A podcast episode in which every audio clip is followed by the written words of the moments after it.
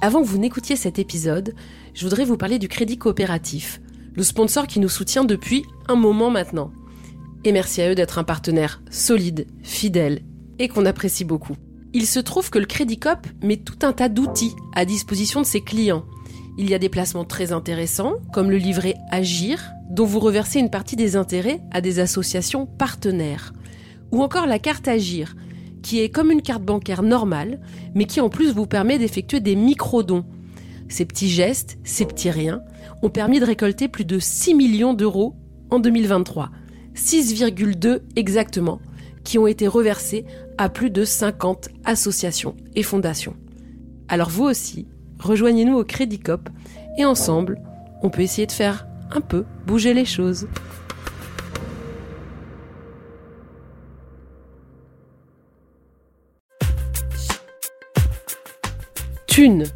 Le premier podcast intime sur l'argent. Parce que ce qu'il faut savoir, c'est que cette fraude-là, les montants que moi j'ai fait perdre à l'État français et aux Européens, c'est la plus grande fraude de tous les temps, tout pays confondu.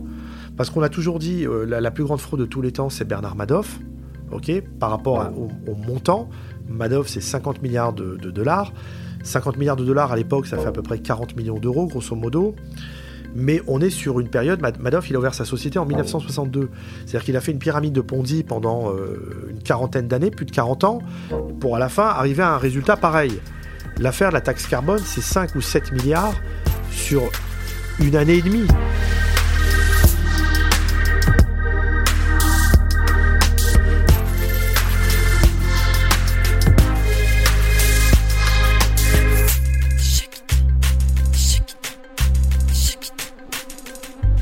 Vous avez peut-être vu sur Netflix le documentaire Les Rois de l'arnaque.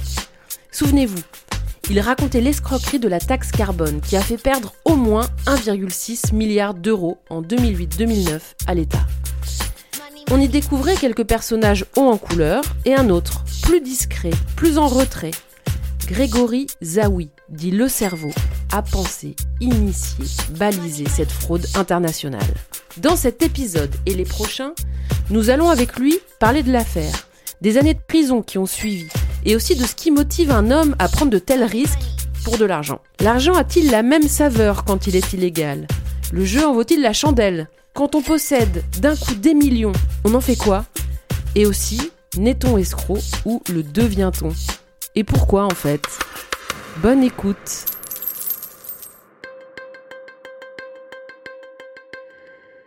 Aujourd'hui, on va parler d'argent avec Grégory Zawi. Euh, Grégory, on te connaît euh, notamment parce que tu apparais dans un documentaire Netflix sorti récemment qui s'appelle Les Rois de l'arnaque et qui revient sur l'arnaque à la taxe carbone. Tu as 50 ans, on te rencontre euh, Laurence et moi à Paris. Est-ce qu'on peut savoir déjà pour commencer, Grégory, avant de revenir sur une carrière qui t'a fait gagner des centaines de millions par une arnaque assez magistrale, où t'es né, qui c'était tes parents? D'où tu viens? Alors, je suis né à Aubervilliers, en Seine-Saint-Denis, dans le, dans le 9-3. J'ai grandi à Pantin. Et mes parents sont des gens qui sont d'origine d'Afrique du Nord. Voilà d'où je viens. Et j'ai grandi à Pantin jusqu'à l'âge de mes 25 ans, je crois, pour après euh, vivre à Paris et euh, d'autres pays euh, où je me suis installé. Ils faisaient quoi tes parents? Alors, ma mère était mère en foyer pendant très longtemps, et puis après, elle s'est mise à travailler quand j'étais adolescent. Elle était commerciale dans le mobilier de bureau, le mobilier informatique. Et mon père, il a fait par contre beaucoup, beaucoup de métiers. Il a été euh, cordonnier. Ensuite, il a été boucher. Ensuite, il a été euh, coupeur en confection. Ensuite, il a été euh, gestionnaire d'une salle à Paris, la salle du Globo, boulevard de Strasbourg. Il était aussi traiteur. Puis après, il a été restaurateur. Et en fin de carrière, il a été transporteur. Euh, où il travaillait exclusivement pour moi, puisqu'il transportait euh, tout euh, à travers l'Europe, mes téléphones mobiles que je vendais à travers l'Europe. Et comme j'avais énormément de vols, je lui ai confié ce travail. Et donc il a bossé toute sa vie, on parle d'un ah mec. Ah oui, complètement, ouais. Vous viviez bien Il y avait beaucoup d'argent à la maison Pas du tout. confortable? Non, non, on était, il y avait beaucoup d'amour. J'ai été, je pense, avoir eu une, très bonne éducation qui m'a permis euh, d'accéder à certaines choses que les études m'ont pas permis d'accéder, parce que j'en ai pas fait. Je, dis, toujours, moi j'ai bac moins 3. Euh, ça m'a ça, non, j'ai pas, non, non, on pas, j'ai pas d'argent, je manquais de rien, mais c'était pas assez pour moi. Est-ce que vous parliez d'argent à la maison? Est-ce qu'on parlait d'argent? Non, pas spécialement. Pas spécialement. On en parlait quand on jouait au Monopoly. Quelque chose que, c'est un jeu que j'aimais, j'affectionnais beaucoup. Ça et les échecs pour d'autres raisons, mais le Monopoly, ouais, parce que la vie, c'est un peu ça. Hein. C'est un peu ce qui m'est arrivé. Hein. Je rêvais de devenir président de la République quand j'étais jeune, quand j'étais adolescent. C'était pas pour l'argent, c'était pour euh, parce que bon, en général, on s'enrichit pas quand on est président de la République. Euh, puis après, euh, non, j'ai fait, enfin, en parallèle, je faisais des affaires. T'as commencé très tôt à faire des affaires, en fait. Ouais, à 13 ans, ouais. À 13 ans, j'ai commencé à faire des affaires. À 13 ans, tu vends déjà des trucs. Mm. Tu vends quoi? À 13 ans, je vends des jeans Levis. Des jeans Levis que j'achète chez un, le, beau-père d'un copain à moi qui a la licence euh, Levis de tout le deuxième choix, ce qu'on appelait l'irrégular à l'époque. Euh, de la marque Lévi-Strauss. Et je m'approvisionne chez lui, je les vends à l'école. Donc tu as l'idée à 13 ans, c'est-à-dire à un âge où normalement on, va à l'école, on fait des trucs d'enfant. Mais moi, je moi l'école, c'était mon terrain de jeu. C'était pour moi ma source. Il y avait tous mes clients, ils étaient à l'école. Et tes parents le savaient Ça m'est même arrivé de vendre des pantalons à des professeurs, pour vous dire. Hein. Et ouais, tes parents, ils étaient au courant que tu faisais déjà du commerce? Oui, complètement. Il y avait, y avait d'illégal. Hein. Puis dans la vie, tout ce qui n'est pas interdit est autorisé. Et tu faisais quoi avec ton argent à 13 ans? Alors, ce que je faisais avec mon argent à 13 ans, je m'achetais des très beaux vêtements à l'époque. Euh, j'ai eu mon premier scooter à 14 ans qui était magnifique. Il était tout neuf, il était. Euh, j'avais fait customiser, personnaliser. Je voyageais, j'allais aux États-Unis beaucoup. Euh, je me suis acheté mes premières Weston. Tu vivais quasiment comme un grand. J'avais une, autonomie financière très jeune, très tôt, ouais. Et tu dépenses en plus. Tu mets pas de côté, tu dépenses, tu. Euh, je dépense, j'avais un peu de côté, mais euh, je, me fais, enfin, je me fais plaisir. Quoi. Quand on est adolescent, qu'est-ce qu'on veut, on veut s'acheter Aujourd'hui, c'est les baskets euh, qui valent très cher. Là. Enfin, moi, je enfin, j'arrive pas à comprendre. à mon époque, c'était d'avoir des Weston, c'était s'habiller en marité François Girbeau. c'était les marques top classe de l'époque, ouais. À quel âge t'arrêtes l'école? J'arrête d'aller à l'école à l'âge de 14 ans. Oui. À la suite d'une phobie scolaire. J'ai certains professeurs qui. Enfin, c'est pas la raison primaire, enfin majeure, mais euh, qui m'ont un peu euh, écœuré l'école et j'avais une volonté euh, très très forte de, de, gagner l'argent, d'avoir une, de réussir financièrement. De réussir carrément. Tu t'es très vite dit. Euh, ouais, réussir euh, dans la vie, mais pas sa vie, c'est pas la même chose. C'est quoi la différence? La différence, c'est que réussir sa vie, ça veut pas nécessairement euh, vouloir dire devenir riche, avoir beaucoup d'argent. Toi, tu voulais devenir riche. Ouais, à ce moment-là, oui, je voulais réussir dans la vie, socialement, financièrement, oui. T'avais des modèles? Bernard Tapie, ça a été un modèle. Euh, longtemps, ouais, je pense. Le boss. À cette époque-là, ouais, c'était un peu. Euh, il faisait rêver beaucoup de gens. Hein. J'avais 13, 14 ans. Euh, c'était la personne, quand on, parlait de lui, qui, qui, qui, rassemblait. Enfin, qui. C'était un, un, emblème de la réussite. Donc là, on est, on est dans les années 80. Tu es toujours à Pantin. Ouais. Ouais. Et tu as cette vie de grand entre Paris, les États-Unis je, pars, aux États-Unis. Mes premiers voyages aux États-Unis, sont je les fais en Floride. Euh, avec euh, quelqu'un que j'emmène avec moi qui, qui est majeur, qui a 18 ans, 18 ou 19 ans, il avait à l'époque, il était plus grand que moi, pour pouvoir, parce que j'importais des voitures euh, que j'achetais aux États-Unis, que je revendais en France aux enchères, et j'avais besoin de quelqu'un qui conduisait, qui avait permis de conduire. Moi, ayant 15 ans, une quinzaine d'années, je ne pouvais pas conduire ces voitures-là. Donc j'organise tout ça, je fais mes voyages qui durent à peu près 3-4 jours à chaque fois en Floride. Et, euh, j'importe euh, mes premiers véhicules en provenance des États-Unis.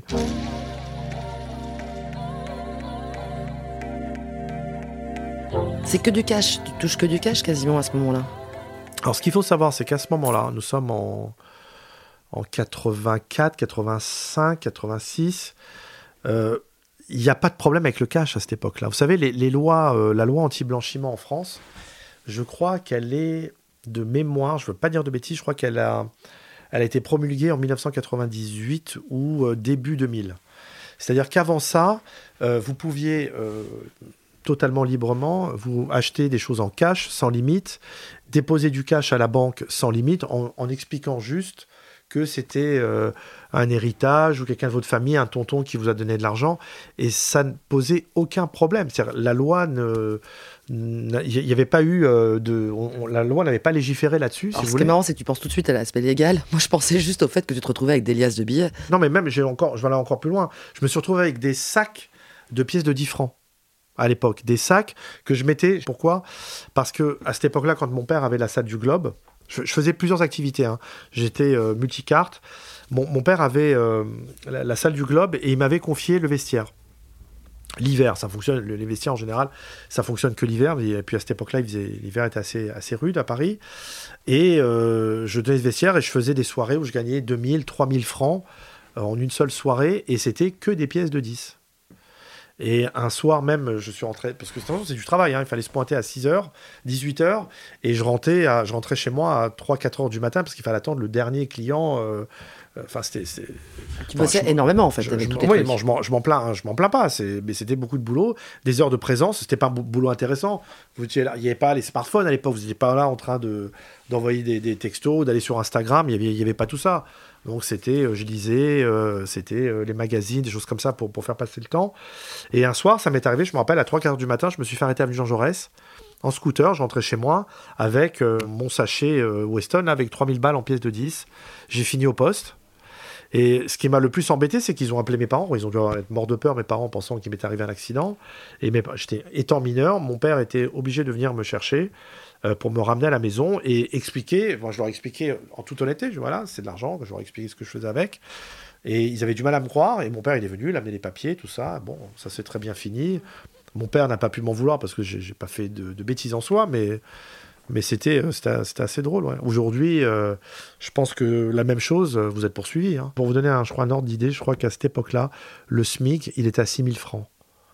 C'est-à-dire, je gagnais en une soirée la moitié d'un salaire du SMIC. Ouais, c'était beaucoup d'argent.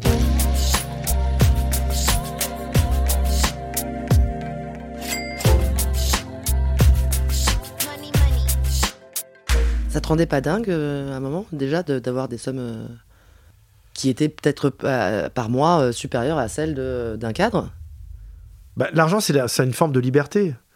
Ça me permettait de m'acheter euh, ce qu'un gamin de, de, mon âge à cette époque-là pouvait avoir envie de s'acheter. Rêver de s'acheter même. Ouais, rêver de s'acheter, sans, sans, limite. Mais je faisais pas de conneries. Moi, je, suis un garçon, je bois pas d'alcool, je me suis jamais drogué. Vous voyez, j'ai pas fait des trucs avec illicites ou qui auraient pu mettre ma, ma, vie ou me mettre en danger c'était du plaisir, c'était euh, des beaux objets, euh, un beau stylo, euh, des beaux vêtements, du parfum aussi. aller chez, ah oui, aller chez les, grands coiffeurs à l'époque, je me rappelle. J'avais été chez Jacques Desange, avenue Franklin Roosevelt. C'est voilà, c'est des choses comme ça, ouais. T'accèdes quand même à un monde de luxe assez rapidement, oui. auquel tes parents n'ont pas forcément eux accédé à travers leur taf. Pas du tout. Puis pour eux, c'était pas, euh, c'était pas une motivation. Pour eux, c'était inaccessible tout ça. Tout ce que je voulais, euh, tout ce que j'ai accès, ce à quoi j'ai accédé, ça, pour mes parents, ça a toujours été euh, inaccessible. C'était un truc, bon, on regarde ça à la télé. C'est comme l'émission 50 minutes inside. Je disais, j'ai toujours dit que cette émission, depuis qu'elle existe, pour moi, c'est un pouce au crime. Bon, aujourd'hui, ça a été un peu relayé par les influenceurs. Mais bon, 50 minutes inside, c'est quand même un, un, média de qualité supérieure à ce qu'on voit sur Instagram. Euh, moi, pour moi, j'ai toujours pensé que cette émission, c'était un pouce au crime. Ça donne trop envie. Ça donne trop envie de, à certains de, faire des conneries pour accéder à ce qu'ils voient à la télé. Moi, ce qui m'intéresse, c'est de comprendre quand même à cet âge-là, hein, euh, dans l'adolescence, en fait, comment tu es perçu par les gens. Parce que euh, faire euh, rentrer autant d'argent à cet âge-là, c'est pas commun. Donc, comment te regardent tes amis, ta famille, comme un petit, une petite graine de génie du business? Ouais, comme un malin, ouais. Comme un petit malin, comme un intelligent. Euh. Euh, ouais, je me rappelle, c'était aussi la grande époque du Rubik's Cube que j'arrivais aussi à, faire assez rapidement. Ça avait impressionné pas mal de gens, ça aussi. Euh, ouais, ouais, comme un, comme un, comme quelqu'un de, de malin et d'intelligent, ouais qui allait réussir dans la vie. Donc le petit malin tu es, le petit malin tu restes finalement. Oui, même à l'école, hein, j'avais toujours, euh, en expression écrite, j'étais toujours le premier à m'exprimer, à prendre la parole, à donner, avoir un avis euh, euh, très précis sur plein de choses. c'est ouais, ça fait partie de mon ADN. Le, le, surnom, je crois qu'on te donne dans le documentaire, c'est le cerveau, non? Oui, alors je vous, je vous explique. En fait, j'ai été condamné. Euh, enfin, le terme exact de, de, de- de l'adj- l'adjectif qualificatif que, que- que- pour lesquels les magistrats m'ont condamné, m'ont condamné comme étant euh, l'ingénieur et le concepteur de la fraude à la taxe carbone. Et les journalistes ont, euh, par extension, dit le cerveau. Voilà. Maintenant, tout à l'heure, vous avez parlé, vous avez commencé, vous avez fait l'ouverture en, en disant, euh, ouais, l'escroquerie, l'escroquerie. J'ai dit ça, moi? Vous voyez le, le, L'escroquerie à la taxe carbone. En fait, c'est pas une escroquerie. C'est une fraude fiscale gigantesque. Parce que le mécanisme de la fraude fiscale à la taxe carbone, en fait, c'est une fraude à la TVA, c'est un mécanisme de carrousel de TVA. Si vous voulez, ce qui s'est passé, c'est que lorsque les plaintes sont arrivées euh, dans les bureaux des, procureurs du parquet national financier euh, aujourd'hui, enfin à l'époque c'était le pôle financier, puisque le parquet national financier a été créé en, en 2014 après l'affaire Cahuzac, ils ont dit effectivement, euh, techniquement, c'est un carrousel de TVA, c'est une fraude à TVA, mais qu'on n'a jamais vu de cette ampleur. Parce que ce qu'il faut savoir, c'est que cette fraude-là, les montants que moi j'ai- fait perdre à l'État français et aux Européens, c'est la plus grande fraude de tous les temps, tous pays confondus. Parce qu'on a toujours dit, euh, la, plus grande fraude de tous les temps, c'est Bernard Madoff, par rapport à- au, au montant. Madoff, c'est 50 milliards de, de dollars. 50 milliards de dollars à l'époque, ça fait à peu près 40 millions d'euros, grosso modo. Mais on est sur une période, Mad- Madoff, il a ouvert sa société en 1962. C'est-à-dire qu'il a fait une pyramide de Ponzi pendant euh, une quarantaine d'années, plus de 40 ans, pour à la fin arriver à un résultat pareil. L'affaire de la taxe carbone, c'est 5 ou 7 milliards sur une année et demie. Donc si vous faites le, comparatif dans, l'espace-temps, c'est beaucoup plus important. Donc c'est la plus grande fraude de tous les temps. Et c'est une fraude fiscale dans son mécanisme pur. Et excusez-moi, je reviens là-dessus parce qu'il faut, que je termine là-dessus. Euh, ils ont qualifié ça, ils l'ont passé en escroquerie en bande organisée, parce que la fraude fiscale sur le code pénal, c'est 5 ans. Donc ils se sont dit, euh, Grégory, ok, avec les avocats qui va nous mettre dans les pattes, tout ça, il est bien mignon, en même pas euh, deux ans, il sera dehors. Par contre, en- quand ils m'ont passé en escroquerie, les peines, elles passent de 5 à 10. Et si vous êtes en récidive pour certains, vous passez de 10 à 20. Mais le mécanisme pur tel qu'il est, c'est une fraude fiscale. C'est un truc auquel tu avais pensé? Le fait que tu puisses, à la base, si c'était qualifié comme fraude fiscale, pas prendre plus de 5 ans, c'est un truc auquel tu avais pensé? Non, moi, j'allais penser qu'il allait rien se passer du tout. Et ça a été euh, mon erreur de- d'évaluation de, de ça. Pourquoi? Euh, D'abord, euh, les erreurs que j'ai faites d'abord, la première, c'est de l'avoir fait. Il fallait pas le faire. Après, euh, j'ai payé ma dette à la société, je la paye encore, et bon, c'est comme ça. Maintenant, ma deuxième erreur d'appréciation, ça a été de me dire que c'est tellement énorme, puisque moi, c'est la Caisse des dépôts et consignations qui m'a envoyé pendant plus d'un an des milliards d'euros, notamment en Chine, c'est-à-dire ce- c'était des factures, je leur présentais des factures françaises avec de la TVA française, des factures en millions d'euros. hein.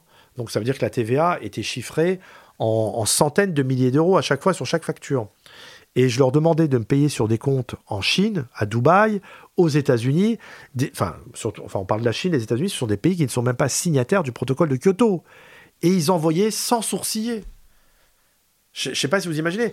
La fraude, attention, quand on parle de, de, de 5-7 milliards d'euros, c'est le montant et de la TVA éludée, pas du chiffre d'affaires, parce que ces 5-7 milliards, en fait, ils représentent que 20% de la...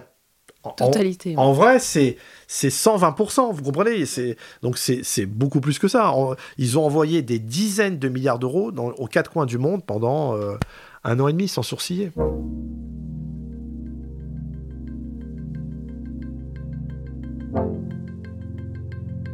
Quand tu dis euh, que c'est la plus grande fraude de tous les temps, Oui.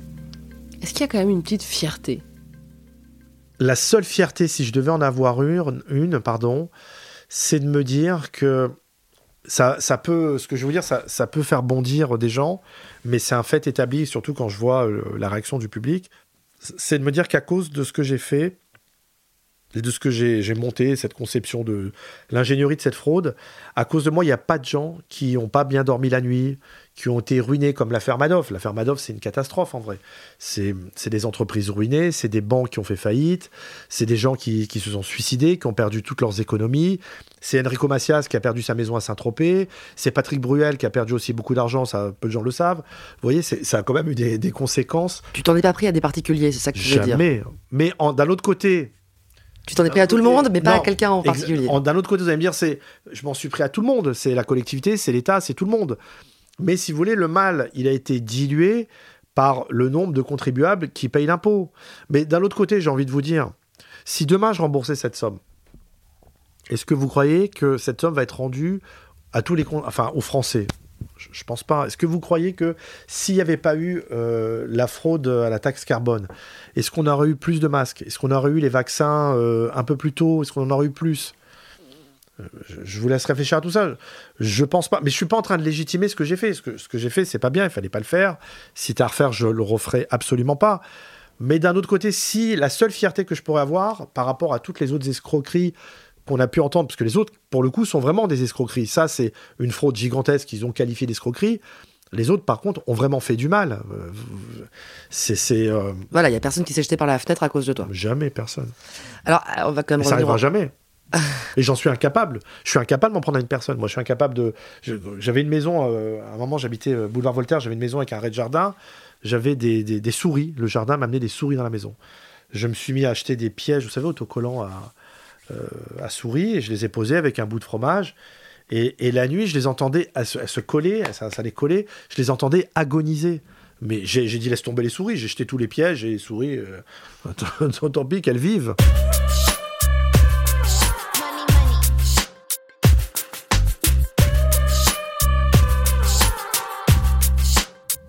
À quel moment tu fais un premier business qui euh, s'approche de l'illégalité?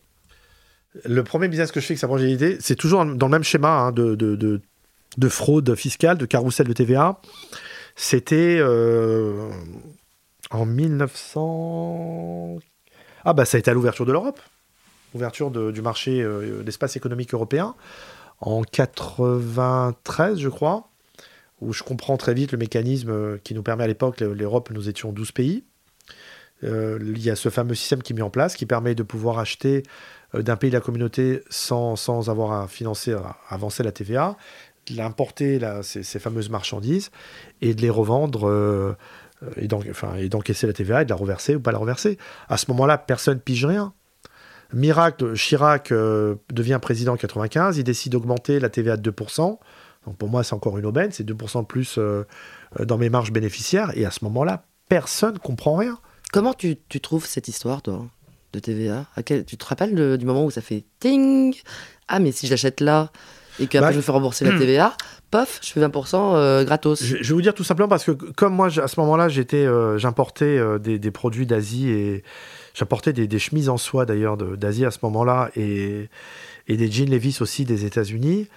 Et j'avais des transitaires où j'avais appris le fonctionnement de la douane, euh, comment ça fonctionnait.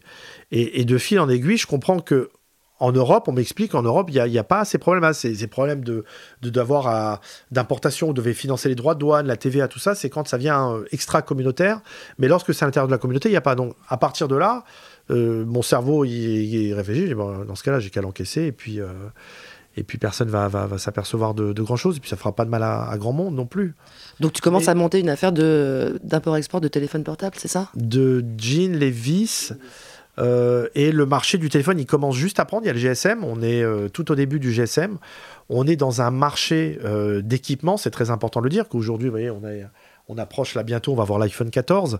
là, là, moi, à ce moment-là où je commence à vendre des téléphones mobiles, c'est les, les Européens, c'est le continent européen même américain, qui acquiert son premier téléphone GSM, qui en a jamais eu. C'était un truc de, de, de, martien pour tout le monde. un truc du turfu. Exactement. Donc on a marché sur. Parce que moi, ce que, ce que j'ai toujours cherché à faire, c'est de me mettre sur des marchés où euh, la demande était toujours plus importante que l'offre. Et à partir de là, je me mettais dans. C'est des niches de marché où je me plaçais, où j'étais assez malin pour. Euh, pour avoir le sourcing et via le mécanisme de, de, cette TVA euh, éludée que je reversais pas, bon bah je m'en sortais très bien. Et tu fonctionnais tout seul? Ouais, j'étais une locomotive. Les autres, ils étaient, c'était les wagons. Et ce que tu es en train de m'expliquer, en fait, c'est que le moment où tu fait ton premier truc illégal, c'est-à-dire de pas rembourser cette TVA et de la garder pour toi, euh, t'as pas l'impression de franchir une ligne? Si, je le savais. Bon, attention, j'étais aussi plus jeune. Il y avait aussi un. T'as quel âge à ce moment-là? J'ai 22 ans.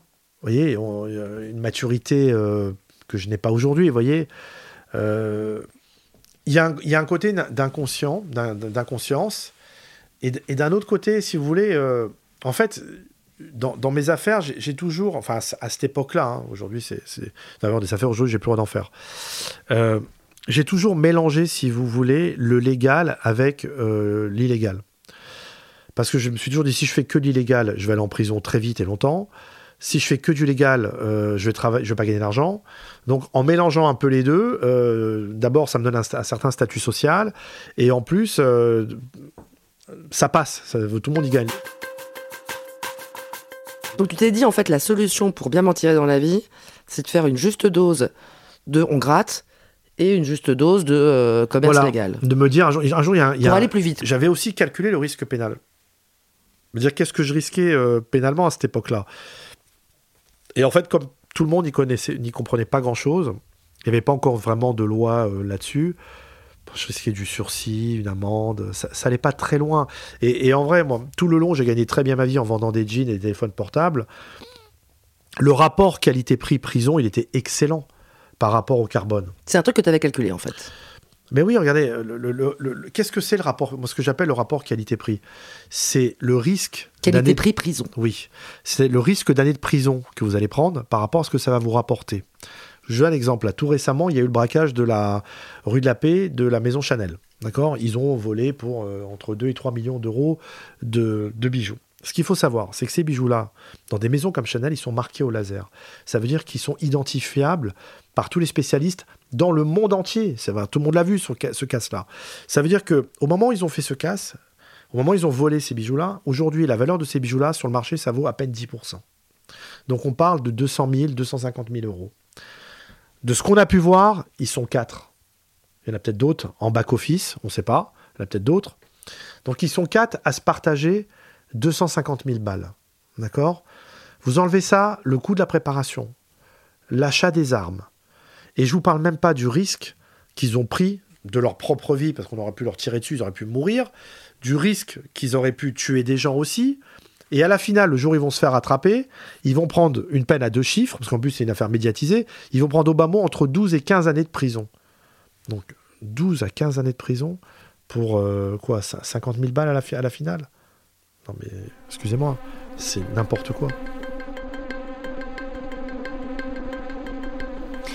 Pour être, euh, pour être aussi sûr de toi sur les risques euh, encourus par rapport aux bénéfices, j'imagine que tu as dû quand même pas mal étudié. Euh, la loi euh, te plongeait dans les.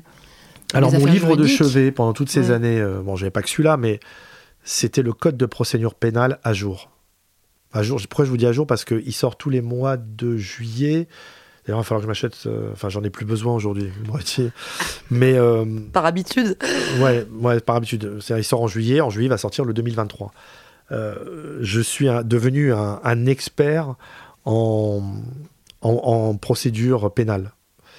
Euh, et comme je suis joueur d'échecs, c'est-à-dire que j'ai associé ma vision de la stratégie, je l'ai adapté euh, à la justice pénale, comment on, pouvait s'en sortir euh, en essayant d'avancer ces pions.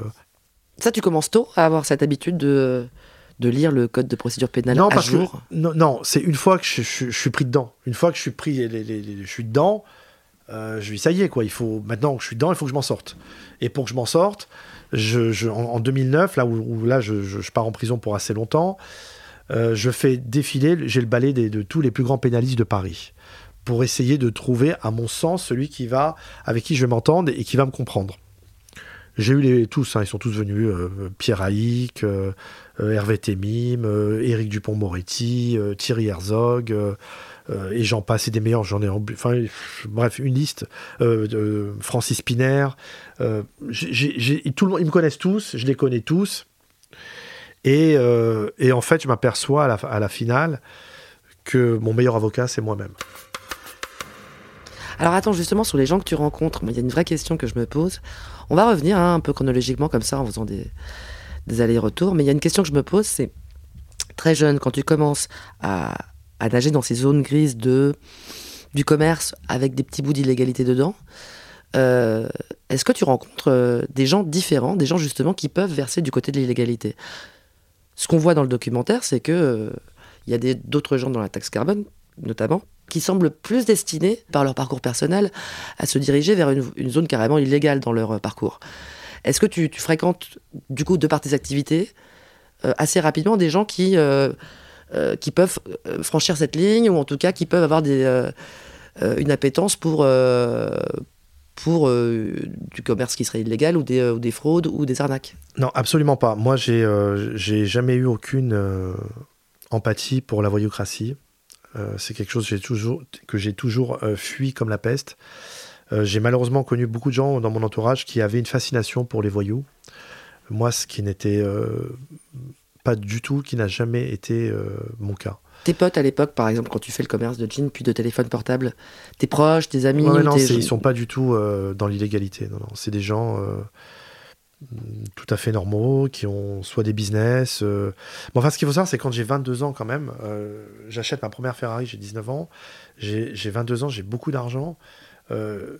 mes copains, ils n'ont pas mes moyens, quoi. Vous voyez, c'est euh, tu changes pas de sociologie parce que tu as plus d'argent Non, non, puisque d'ailleurs, même un jour, en... c'était en quelle année? En 2005, je me suis acheté une Ferrari Enzo à l'époque, euh, qui valait, euh, je l'ai payé, je crois, 800 000 euros. J'ai roulé que deux fois avec. Euh, et les deux fois que j'ai roulé avec, c'était pas pour aller euh, faire le beau à Cannes ou à Saint-Tropez ou quoi. C'était pour la déplacer d'un parking à l'autre parce que le, elle était trop basse et, ça cognait. Mais je me suis dit, non, non, non bah, je vais vous dire, elle marchait très bien, je pas eu de problème avec.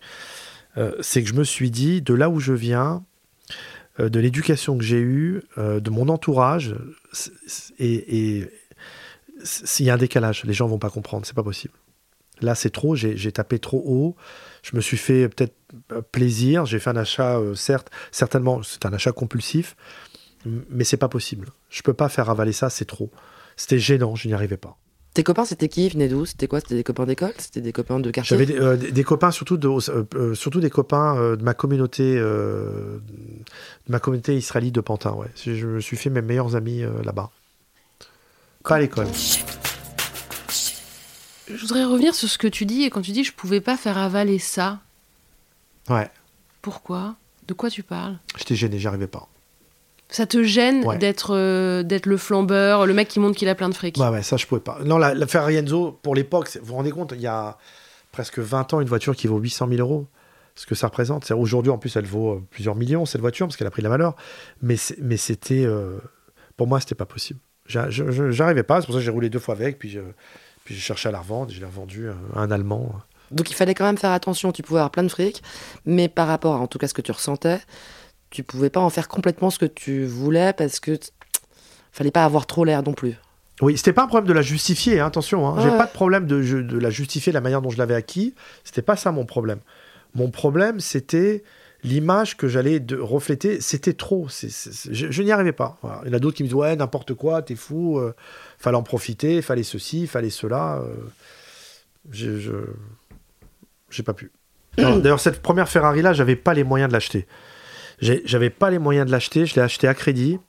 Et j'avais un mal fou comme ça à, me la payer parce que c'était une sacrée somme à, débourser, plus le parking, plus l'assurance et l'entretien.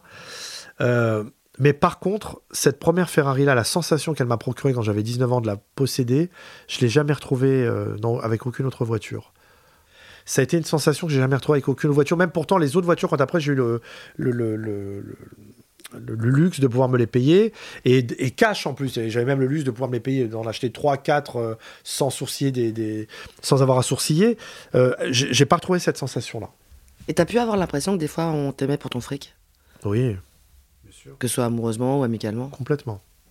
C'est quelque chose dont tu t'es méfié tôt ou euh, ça t'est apparu après? Non, je me suis dit. Euh, non, plutôt tard. Parce que quand on a 20 ans, enfin, c'est pas pareil. je me suis marié, je me suis marié à l'âge de 24 ans, ma première épouse. Non, ça arrive souvent, ouais, que je me suis dit ça, bien sûr. C'est pour ça que j'ai pas beaucoup de, j'ai pas beaucoup euh, d'amis en fait. Euh, je suis plus dans la qualité que, que, et la quantité. Ouais. Des, vrais amis, j'en ai, j'en ai à peine On les compte sur à peine les doigts d'une main, oui. Ta, ta femme, elle travaillait? Non. Non, non. Non, elle ne travaillait pas. Mais j'ai eu, bien sûr, il y, a beaucoup de gens, ça fausse les rapports. Hein. Et ça, c'est pas euh, justement un élément euh, à cause duquel tu aurais pu te dire euh, c'est quand même pénible tout ce fric dans, dans les rapports humains? Pour, la, pour avoir des bons rapports humains bah, Écoutez,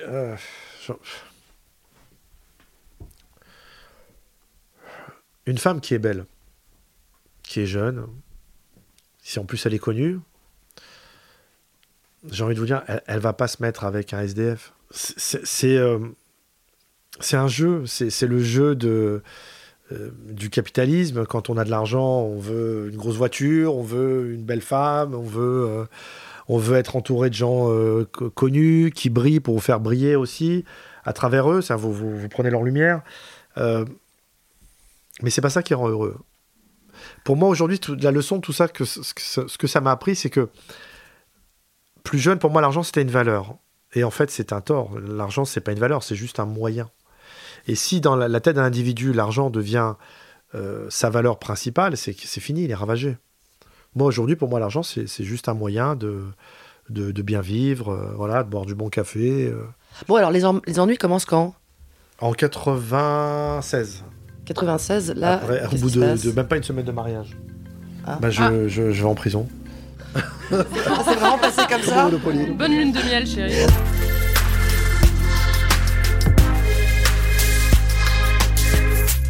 Voilà, c'est fini. Vous avez écouté Thune. Enfin, c'est fini. Euh, on a presque envie de dire euh, plutôt que ça commence. Car comment Grégory est-il devenu un roi de l'arnaque Jusqu'où l'a ramené Son appétit pour l'argent et les affaires la suite de son histoire, riche, très riche en rebondissements, est dans l'épisode 2, toujours réalisé par Laurence Velli et Anna Borel, post-produit par Frédéric Fortuny, sur une musique d'Ella Bitson.